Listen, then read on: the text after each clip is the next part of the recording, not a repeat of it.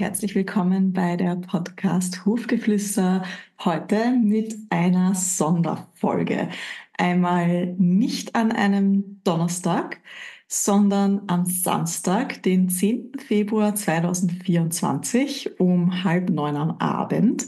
Dann nehme ich diese Folge auch tatsächlich auf denn es ist das Lunar-Neujahr, das chinesische Neujahr und ich hatte gerade ein super schönes Kundenevent und bin jetzt einfach so beflügelt, dass ich dachte, ha, ich gehe jetzt auch noch auf Hufgeflüster quasi live und erzähle dir ein bisschen, was dieses Jahr so besonders macht. Ich werde noch ein bisschen mehr ins Detail gehen im Newsletter. Also ich versuche das jetzt kurz und knackig zu halten und werde auch nicht auf die einzelnen äh, Sternzeichen quasi eingehen, sondern wirklich nur allgemein.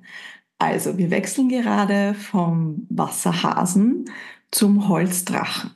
Und der Wasserhase, oder generell, wir hatten jetzt zwei Wasserjahre hintereinander. Und Wasserjahre sind sehr schwere Jahre. Also Wasser ist ja tief, es ist dunkel, also sehr, sehr schwere Jahre.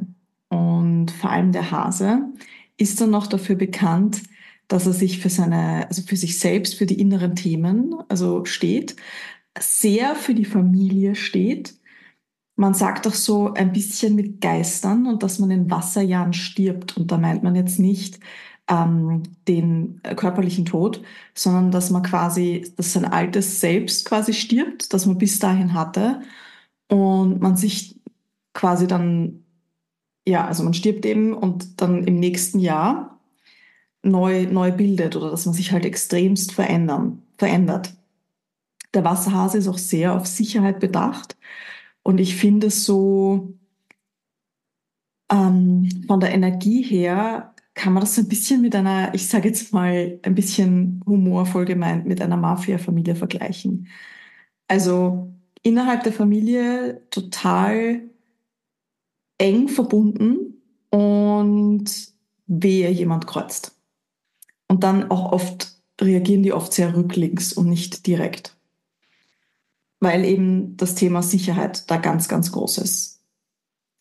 Der Holzdrache auf der anderen Seite ist eine sehr leichte, freudige Energie. Und zwar ist der Drache steht eigentlich im Erdelement. Und das Holz steht für die erste Saison im Leben. Also das sind die die Babys. Das heißt, es ist tatsächlich ein Babydrachenjahr. Und der Babydrache ist, also der Drache ist generell das stärkste Sternzeichen. Der Babydrache, man kann sich den jetzt echt lachen, den Drachen. Also so wird das auch oft genannt äh, in, in, in China, also the Laughing Dragon. Ähm, das ist total ein, ein, also es ist eben ein sehr starkes äh, Sternzeichen eigentlich, der Drache. Aber das Baby weiß das noch nicht. Das Baby weiß vielleicht auch noch gar nicht, dass es fliegen kann. Ähm, das ist sehr verspielt, sehr unschuldig, aber es passieren manchmal auch Sachen und es ist absolut unberechenbar. Also der Drache ist generell schon sehr unberechenbar und der Babydrache auch, weil dem einfach auch ganz viele Sachen passieren. Und also wenn dein Jahr nicht so läuft, weil es einfach sehr viel Veränderung mit sich bringt, es ist so, ja, dann denk einfach an einen lachenden Drachen und vielleicht kommt dann ein bisschen der Humor rein. Denn es heißt auch oft, dass. So, sorry, ich mache jetzt nur schnell die Notifications aus. ich bin etwas unvorbereitet, weil es ja jetzt live gegangen ist. Deswegen war jetzt gerade kurz der Ton da. Also es heißt auch oft, dass, dass Drachen quasi das Leben verschlingen wollen, dass die alle Erfahrungen machen wollen. Und generell heißt es, dass ähm, Holz ja die Erde kontrolliert und die Erde ist eher schwer und Holz ist aber eben leicht. Und also energetisch gesehen. Und das heißt, Holz nimmt diese Schwere von der Erde und macht alles viel freudiger und leichter. Gleichzeitig ist das so dieses Gefühl, man kann die Welt verändern. Und das ist auch so echt das Jahr für die Startups oder generell, wenn man eben eine Firma gründen will oder neu starten will. Das ist so dieser Moment, wo man eine Idee hat, sie ist noch nicht ganz greifbar und man weiß die Umsetzung noch nicht. Aber in dieser Energie befinden wir uns. Also ganz viel Veränderung, also es ist Potenzial für ein geniales Businessjahr. ganz viele Möglichkeiten und ich sehe es auch ganz gern so als Joker, ja, wie die Joker-Karte.